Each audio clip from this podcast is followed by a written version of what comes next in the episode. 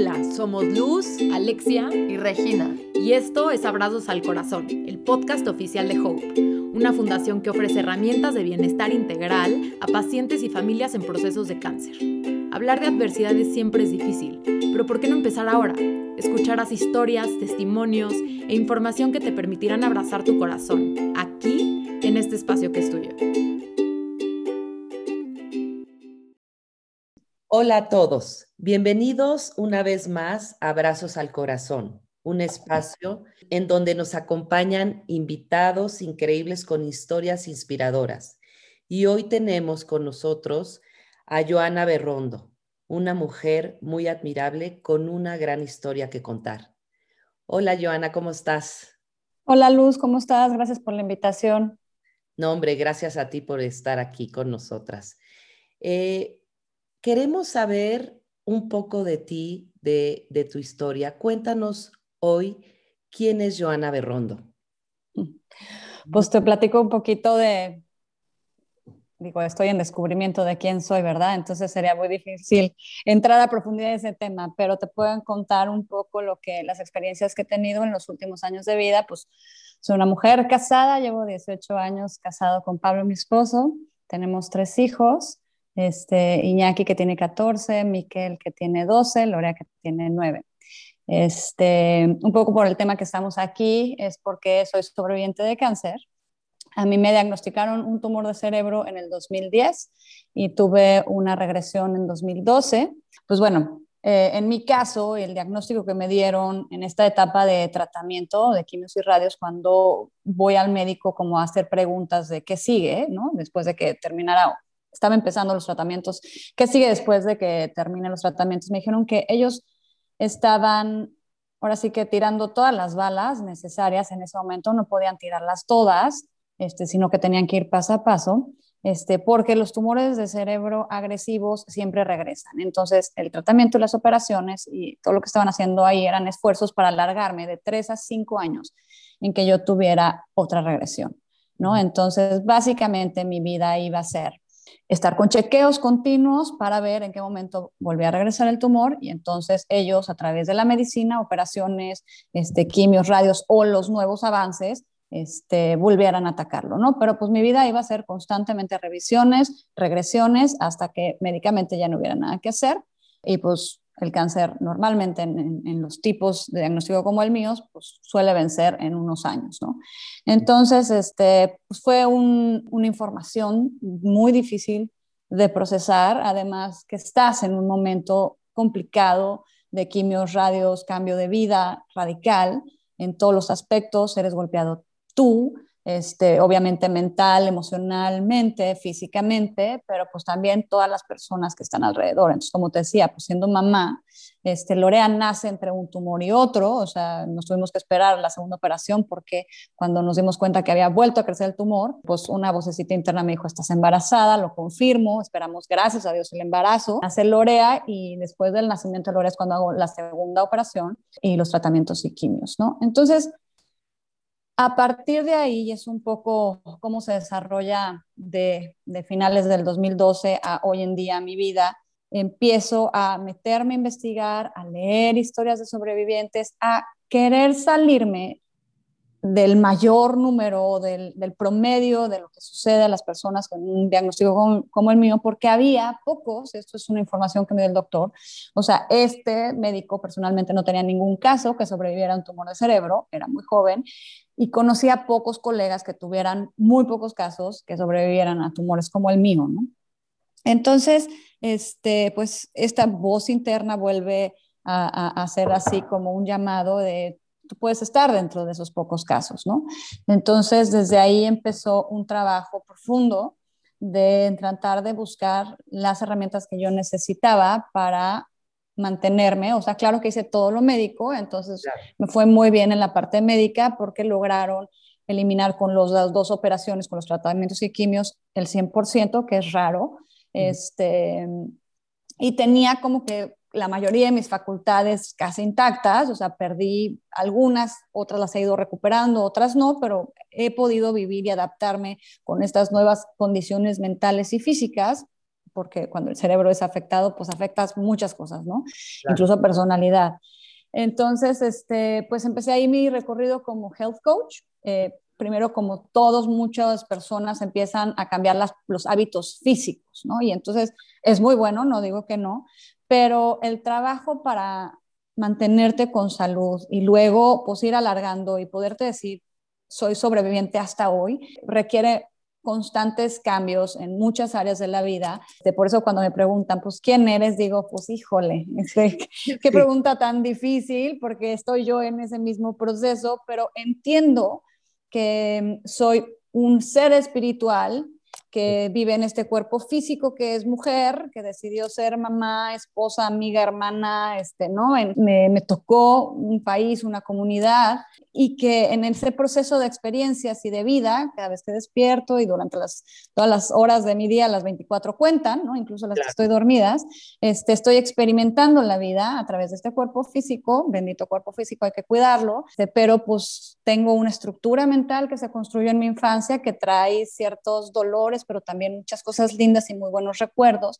Tengo un corazón que procesa todo ese pensamiento, todas esas experiencias y trata de moverse siempre entre tristeza, enojo, este, felicidad, ¿no? Y ya, ¿no? En esta época, ¿no? Entonces, eh, ha sido un, trabajo muy profundo, me refiero a que tiene que ser integral cuando descubres que no solo tienes que ajustar los hábitos físicos, sino ajustar los hábitos mentales, los hábitos emocionales y la parte espiritual es lo más importante o donde están las claves de tus respuestas. Entonces, aprender a conectar con tu espíritu, que es tu sabiduría, este, es todo un proceso, un aprendizaje. Yo creo que es el aprendizaje más profundo y más continuo que por lo menos yo tengo ganas de seguirme descubriendo qué soy, espiritualmente, ¿no? Y, este, y ese espíritu me va a hacer entender cómo está configurada mi, se programó mi cabeza, ¿no? Y cómo siente mi corazón, ¿no?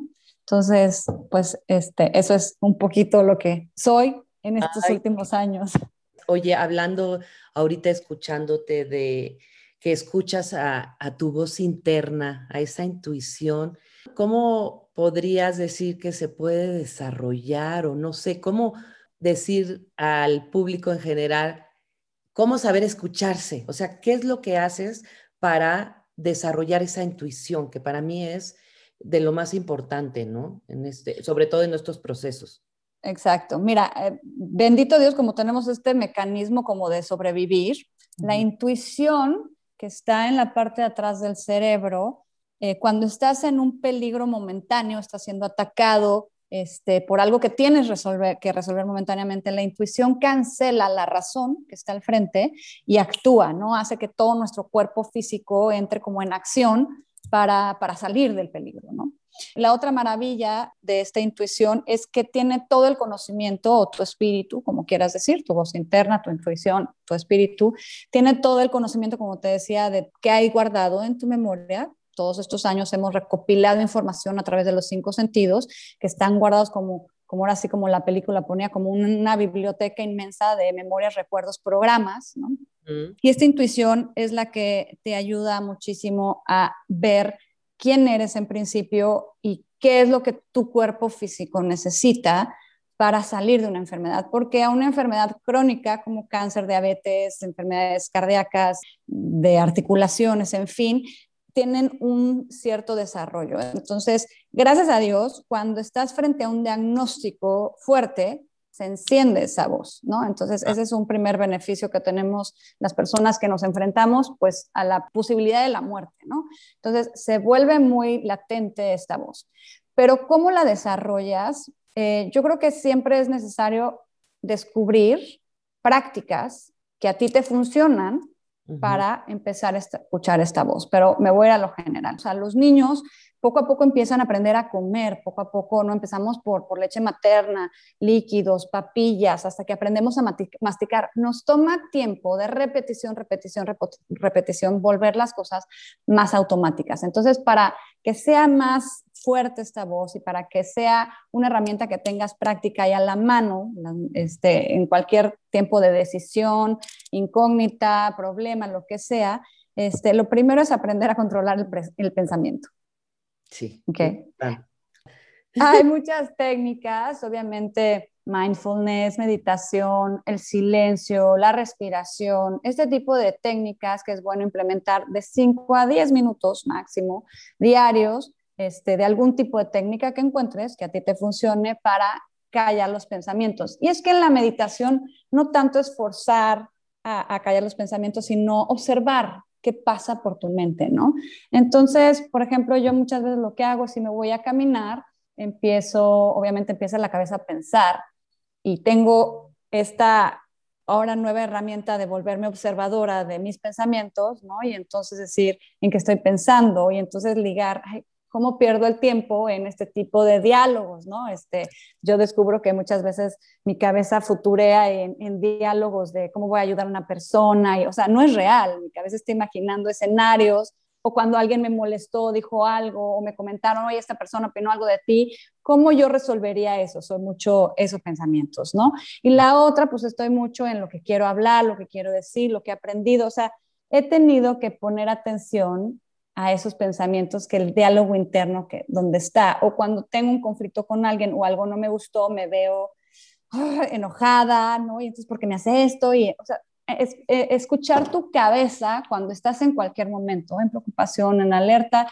en el ejercicio no pero entonces para callar los pensamientos pues el silencio claro. este es, es una muy buena herramienta. Hay muchas formas de hacerlo y de ahí es eh, la paciencia. Uh -huh. Desarrollar la paciencia, porque muchas veces nosotros queremos con la razón tener las respuestas aquí, o sea, queremos todo automático, ¿no? Si yo pienso, tengo este problema, quiero la razón, tome decisión ahorita y no, o sea, necesito hacer todo un proceso para encontrar pues las claves que me ayuden a encontrar una posible salida. ¿no? La escritura puede ser una buena herramienta. Este, por ejemplo, yo ahorita estoy haciendo un año de escritura, una persona que diseñó un programa de, sobre diferentes preguntas enfocadas a diferentes esquemas de la vida y entonces escribo simplemente responder la pregunta cómo llego aquí o cómo me sentiría completa al fin de mi vida, o sea, preguntas profundas y sueltas el lápiz y entonces empiezas a leer qué hay adentro de ti, ¿no? Y puedes estar haciendo siempre práctica de mindfulness. Mindfulness te ayuda como a centrar la atención en algo para callar los pensamientos y la meditación, diferentes esquemas de meditación, es simplemente observar y practicar y conectar con esta voz hasta que de repente pues llegue esta información que dices, ay, sí. claro. Claro, ¿no? claro. Claro. Y hay veces que llega instantánea, ¿no? Y hay veces que toma varias sesiones, que toma moverte en diferentes tipos de prácticas para encontrar tu respuesta. Conectar con la voz interna, lo que te dice, pero también a la hora que estás en búsqueda de algo, ser sensible a la información que te está llegando de afuera, de otras personas, de otras situaciones, de, todo lo que observas. ¿no? Y entonces cuando ves eh, eh, sincronía en las cosas, cuando ves repetición de cosas, dices, ah, bueno, estos son coincidencias, las tomo las anoto, las guardo aquí mentalmente, las escribo uh -huh. y entonces eso para mí son como piezas de información que voy juntando para llegar pues por lo menos al primer rompecabezas. Entonces, siento que en este recorrido he ido buscando información para terminar los rompecabezas de diferentes áreas de mi vida, ¿no? Porque somos muchas cosas. ¿no? Claro. Hoy en día hay tantas cosas gratis o programas, certificaciones que tienen bajo costo o alto costo, no importa. Todo está allá afuera para, para ayudarte a obtener la información y entonces digerirla y tomar acción. Sí. Yo creo que muchos de los sobrevivientes lo que hacemos es tener estos tiempos de pausa para recopilar información y luego definir qué acción tomar, porque no podemos hacer todo. Puedes ir abarcando cada cosa paso a paso. Puedes ir abarcando los hábitos físicos paso a paso, desde si hago nuevo ejercicio, si como y qué como y qué debo comer, este, si hago suplementación, si busco este tipo de terapia, si la otra. Eh, son como muchas cosas y entonces pues tienes que ir paso a paso. Pero sin duda, yo creo que la única herramienta es conectar con esta parte espiritual y esta intuición que te va a ir soltando paulatinamente la información para que vayas avanzando.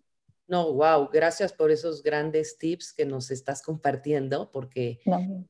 es, es, para mí también creo que es fundamental el desarrollo de la intuición, ¿no? Sobre todo, pues no nada más en estos procesos, sino en la vida diaria, ¿no?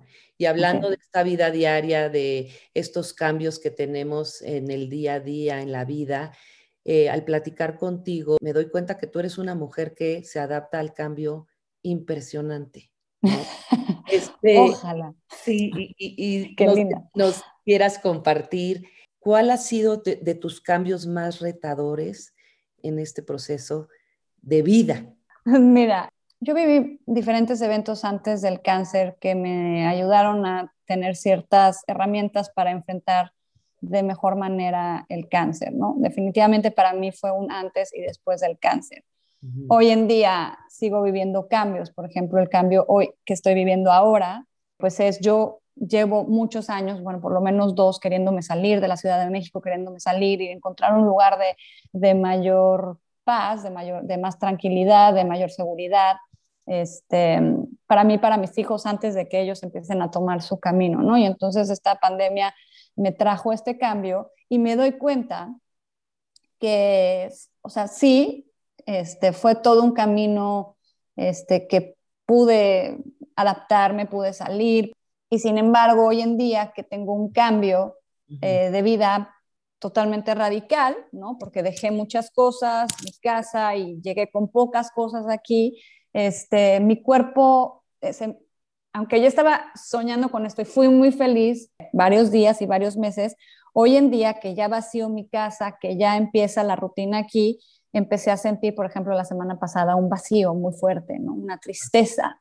Y entonces me tomó mucho, o sea, como que me, si yo hacía introspección, esta semana dije, pues voy más, ¿no? Este, voy más profundo. Y claro, eh, la vida me enfrentó hace unos días, posté que tuve un evento con mi hijo. Mi hijo, el primero, cuando cumplió un año, este, le dijeron, bueno, le encontraron que tenía cicatrizadas las máculas de ambos ojos, las máculas es lo que nos da la visión fina y central. Y esa, cuando tenía un año me dijeron, pues no va a leer, escribir ni manejar, ¿no? Entonces, pues eso fue una noticia muy fuerte, pero bueno, gracias a Dios, Iñaki fue avanzando, avanzando, fuimos checando si ve colores, si ve formas, si ve, y pues el niño lee, escribe y no solo maneja, sino es piloto de karting. Wow. ¿No? sí. Wow. Entonces, este, sí, increíble. La verdad es que el, al año fue como un maestro muy grande para nosotros de ver que había un problema grave, pero él, como si nada, ¿no? Los agobiados y preocupados y tomando decisiones siempre éramos los papás, ¿no? Pero pues gracias a Dios ha sido increíble. Pero hace una semana este, empezó a no ver bien. O él uno de los ojos que más se salvó fue el izquierdo, ¿no? Entonces, no veo bien, ma, empiezo a ver borroso, no sé qué, entonces, el, obviamente, el corazón a todo lo que estaba, ¿no? Y bueno, mientras conseguía qué médico, porque cuando entras en esta acción de tengo una enfermedad, tengo una situación, empiezas como a tomar acciones y eso te distrae muchísimo. Y es buenísima esa distracción, ¿no? O sea, este médico, este tratamiento y voy a la cita y pongo mi calendario. O sea, estar en continua actividad es buenísimo mentalmente, pero no te permite hacer ese trabajo profundo de realmente tu corazón que estás sintiendo frente a este evento, ¿no? Entonces, por fin encontré un médico que me recibiera, estoy en la cita, este, me recibe, me dice, le voy a dilatar las pupilas, se tarda media hora en el proceso de dilatación y volvernos a meter. Y yo, en ese momento, empiezo a sentir de la nada mi corazón palpitar como si estuviera en un peligro inminente, ¿no? Entonces dije, ¿qué me pasa? O sea, obviamente estoy nerviosa, pero ¿por qué hasta ahorita está mi corazón así, ¿no? Y entonces me puse a poner, a hacer vueltas como mayate. Mi hijo pues tenía que cerrar los ojos para estar así, entonces me dio chance de yo estar como mayate. Y de repente, pues, esta vocecita interna me dice, ya has pasado por este evento y tu cuerpo está recordando que después de esta espera de la hoja dilatado te dieron una pésima noticia. Claro. ¿No? Entonces es como el embarazo, o sea, el primero estás nerviosa, pero no se compara con el nerviosismo del segundo, que es, ya sabes, o sea, ya viviste la experiencia y entonces todos los sentidos están mucho más alertas, todo tu, tu, mecanismo de defensa y de sobrevivencia es mucho más fuerte, ¿no? Y entonces, claro, vivo esa, y yo siempre digo, las cosas pasan por algo, todo lo de Iñaki salió bien, pero me quedé con esta cosita de por algo pasan las cosas, ¿no? Y entonces, eh, te digo que la semana pasada, fuera del evento de Iñaki, yo sentía como una tristeza profunda, como una falta de motivación.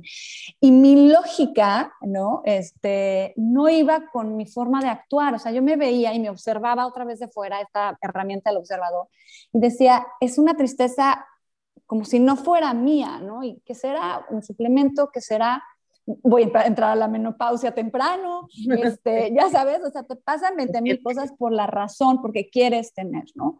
Y entonces decidí meterle pausa a todo, todas mis actividades de trabajo para no distraerme y llegar al fondo, ¿no? Entonces cancelé, bueno, no cancelé, sino no volví a reagendar todas mis, mis sesiones. Te decidí solo dejar dos que, que por ahora me, me, mantienen motivada, porque pues como doy coaching a personas con cáncer, este, hay historias muy fuertes hay personas que les cuesta mucho trabajo lidiar con la parte mental y emocional, pero estos casos que van avanzando para mí son como un, un vaso de agua fría deliciosa, ¿no? Entonces decidí quedarme con estos poquitos casos, solo una vez a la semana, no estar posteando en redes tanto y empezar a reacomodar mi vida. Entonces empecé a salir a caminar más tiempo, me metí a nadar, fui a este, algunas técnicas de respiración que me encontré por ahí, porque cuando estás en búsqueda te empieza a llegar toda esta información. Y entonces de repente, claro, mi, mi, mi instinto logra recordarme todas estas informaciones y hoy en día que estoy viviendo el cambio, para mí la etapa más difícil del cáncer no fue cuando estuve en quimios, radios ni operaciones, sino fue cuando todo terminó y entonces yo tuve que empezar una nueva vida. Y eso para mí fue el proceso más difícil. Entonces, hoy en día ya hice todo el cambio, ya logré mi meta, ya me vine aquí a Cabo a vivir a la playa, llevaba soñándolo dos años, y a la hora que empieza la rutina, con mm. todas estas pérdidas de personas, de cosas, ¿no? Este, pues mi cuerpo vuelve a recordar esta etapa triste y difícil que es cuando pasa el huracán y entonces hay un desastre y tienes que vivir a partir del desastre y empezar a volver a construir, ¿no? Entonces, cuando me dices, eres muy buena para la adaptación, gracias. pero, pero pues el ser humano no somos tan buenos, ¿no? Algunos mejores que otros, pero nos cuesta el cambio, ¿sabes? Nos, nos cuesta soltar, o sea, yo soy práctica, yo soy una persona que suelta las cosas fácil, cada seis meses hago limpieza en mi casa pero de todas maneras hay esta parte de apego a la vida pasada, de apego a las cosas que sí te gustaban cuando hay un cambio, que duele soltar, ¿no? Y muchas personas de cáncer, pues, quieren ser esta etapa de tratamiento y luego regresar a la vida pasada, y eso ya no es posible, ¿no? Y no es posible, no porque ching, qué mala pata, qué mala suerte tienes, es porque realmente la vida nunca es así siempre vamos dejando cosas, personas, objetos, lugares, rutinas y vamos creando nuevas, ¿no? Y entonces lo padre de esto es, es decir, bueno, ok, entonces necesito una reestructuración de toda mi vida una vez más, ¿no? Entonces, así como el cáncer, yo siempre digo, es la fórmula perfecta para que se desarrollara el cáncer, fue ABC, quién sabe lo que haya sido, ¿no? Ahora tengo que empezar mi vida desde cero para pues retar mi cuerpo físico, retar mi mente, retar este, mi corazón, retar mi espíritu y sentir que sigo avanzando, que sigo teniendo vida y motores y motivaciones que me hacen avanzar, ¿no? Entonces, hoy en día, y todos los seres humanos pasamos, yo creo que el mundo entero estamos en ese nuevo cambio. La vida ya nunca va a ser igual. Sin duda, sin duda. Nunca. Y entonces hay que hacer un proceso de soltar el pasado, ¿no? Empezar a crear un futuro, pero lo importante es vivir el hoy. Claro. Ok, entonces hay que como quitar el escombro, las telarañas, el polvo en el cajón del pasado, tomar las cosas que nos gustó, encontrar otras nuevas, volver a crear una nueva fórmula, ¿no? Este, para el futuro, pero sabiendo que lo importante es qué estás viviendo hoy, qué es la prioridad del día de hoy, qué es lo que tienes que disfrutar el día de hoy sin importar si mañana se va a crear tu sueño o lo que estás buscando, ¿no? O se moldea o cambia de rumbo, porque la vida siempre nos hace cambiar, ¿no? Qué lindo hablas, Joana. al escucharte hablar de esa tristeza que contactaste al llevar a tu hijo al doctor, que te vuelve a un lugar donde tú ya estuviste, o sea, qué importante es sentir, ¿no?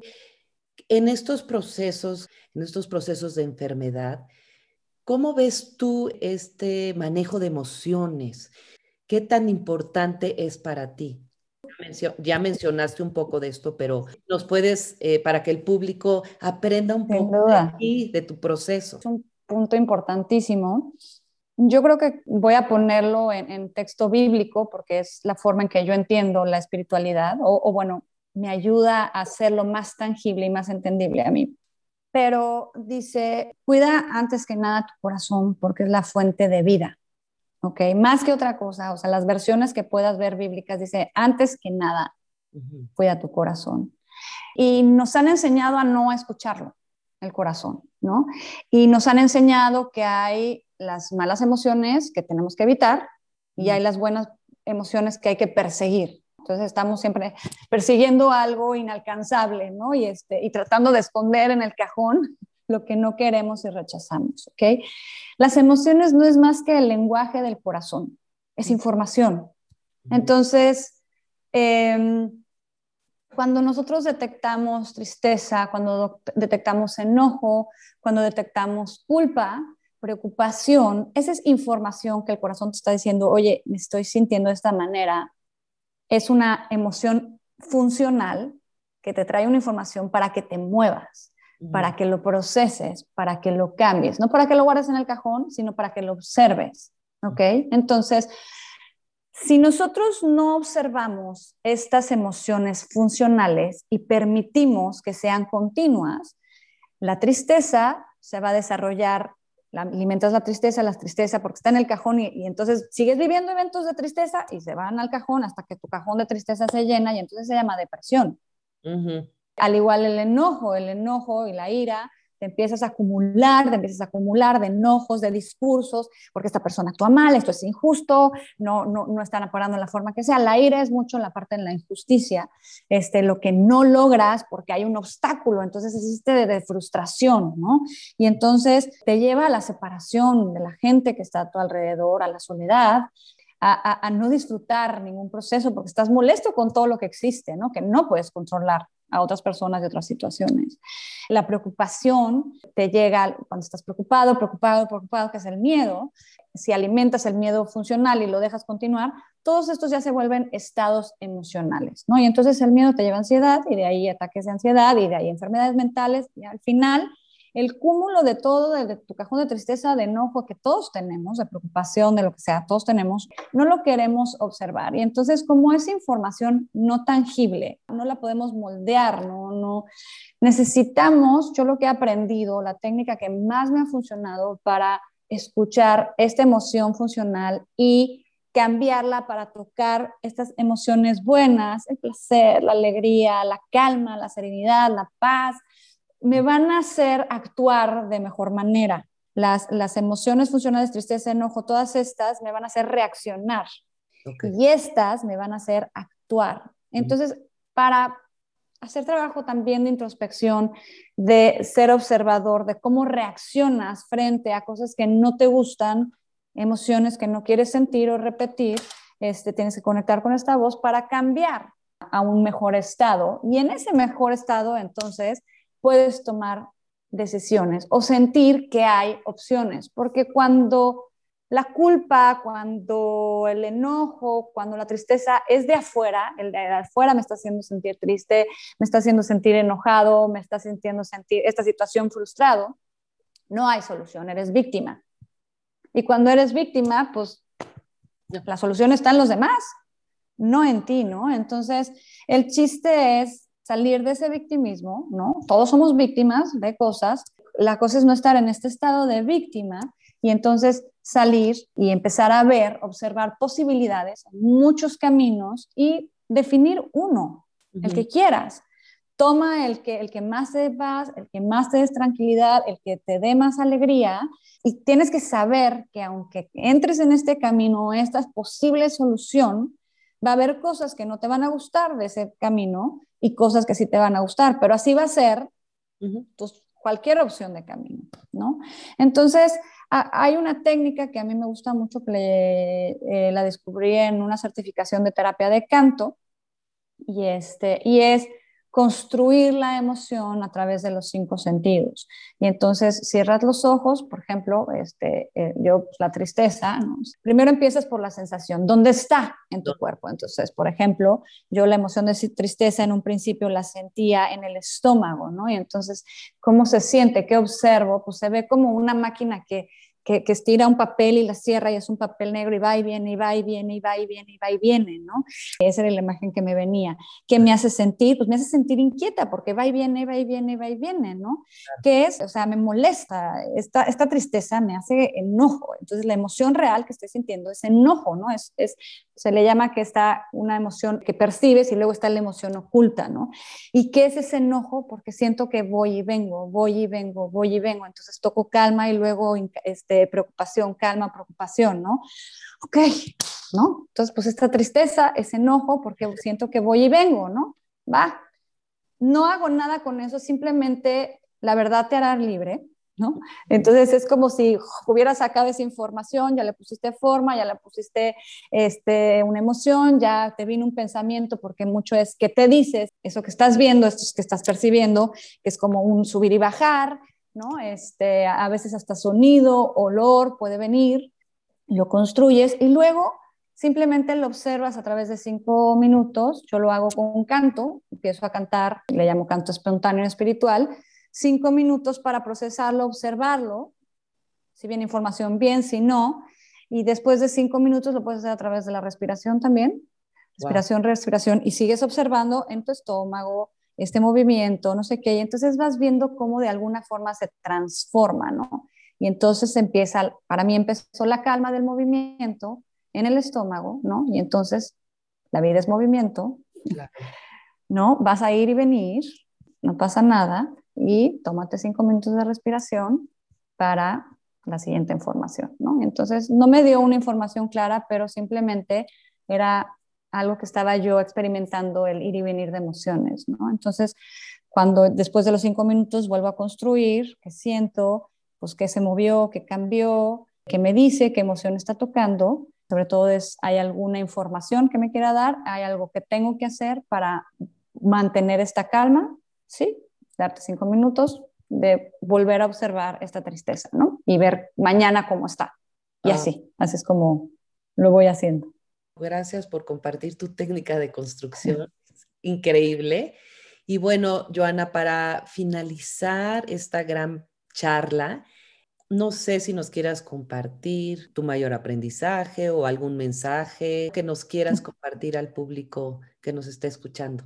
Pues eh, yo creo, he dicho mucho de mis aprendizajes, pero pues estés donde estés, la vida puede ser dulce y puede ser amarga, pero esta combinación de lo dulce y de lo amargo es lo que nos permite entender lo que nos gusta, entender hacia dónde nos vamos a mover. O sea, no, está mal, no está bien, simplemente es información, lo bueno y lo malo, la emoción buena y mala, las personas que te gustan, que no, que no te gustan, las mismas situaciones el disfrutar la vida y las cosas buenas y poner tu mirada en, lo bueno que tienes, en el agradecimiento, este, no en el juicio, sino en la compasión hacia otros, este, pues yo creo que es lo que nos permite realmente vivir y disfrutar la vida, ¿no? No importa mm, cómo lo hagas, si eres más racional, si eres más emocional o si eres más sensorial, no importa cómo lo hagas, cómo sea tu perfil, cómo sea tu carácter, es simplemente que aprendas a disfrutar lo que estás viviendo cada día, lo que la vida te brinda cada día, ¿no? wow, gracias por esas sabias palabras. Y antes de despedirnos, quiero que nos compartas tus redes. Sé que escribiste un libro para que la gente sepa lo que haces y que también te estás dedicando a ayudar a gente que está pasando por, por procesos de enfermedad y, porque eres una mujer que inspira y, que brinda ayuda y eso está, es increíble, ¿no? Gracias. Este, sí, pues se los puse fácil, el libro se llama Sin Espacio para el Cáncer y todas mis redes sin espacio para el cáncer. A veces soy muy presente, a veces no, porque me gusta vivir la vida y no estar conectada a un teléfono, pero estoy sobre todo en Instagram, es como una forma fácil de contactarme sin espacio para el cáncer. En Facebook de repente aparezco muy poco, tengo videos en YouTube también sin espacio para el cáncer. Este, básicamente tanto el libro como las redes es para que tengan la información. He puesto mucho contenido, váyanse para atrás porque ahora sí que las redes desgraciadamente es casi viven muy al presente, al día, pero hay mucho contenido atrás que les puede servir. Hoy estoy en una época de cambio, entonces no sé de qué manera voy a cambiar este, a veces siento que quisiera ya salirme un poco del tema tan denso de cáncer y dejar de decirme soy sobreviviente, sino ya más bien estoy en otra cosa, pero bueno, ese proceso ya iré viendo cómo lo hago, pero la información está ahí, ¿no? Y si, y si alguien necesita ayuda, contesto, a veces me tardo, pero siempre contesto, nunca digo que no, estoy aprendiendo a decir que no, pero bueno, cuando es ayudar a una persona con cáncer me cuesta trabajo decir que no, entonces, este, pues ahí estoy tratando de responder mensajes y, y tratando de escuchar a quien necesita una mano. Pues mil, mil gracias, Joana. Gracias por abrir tu corazón. Gracias al público que nos escucha y un gran abrazo al corazón. Hasta luego. Muchas gracias.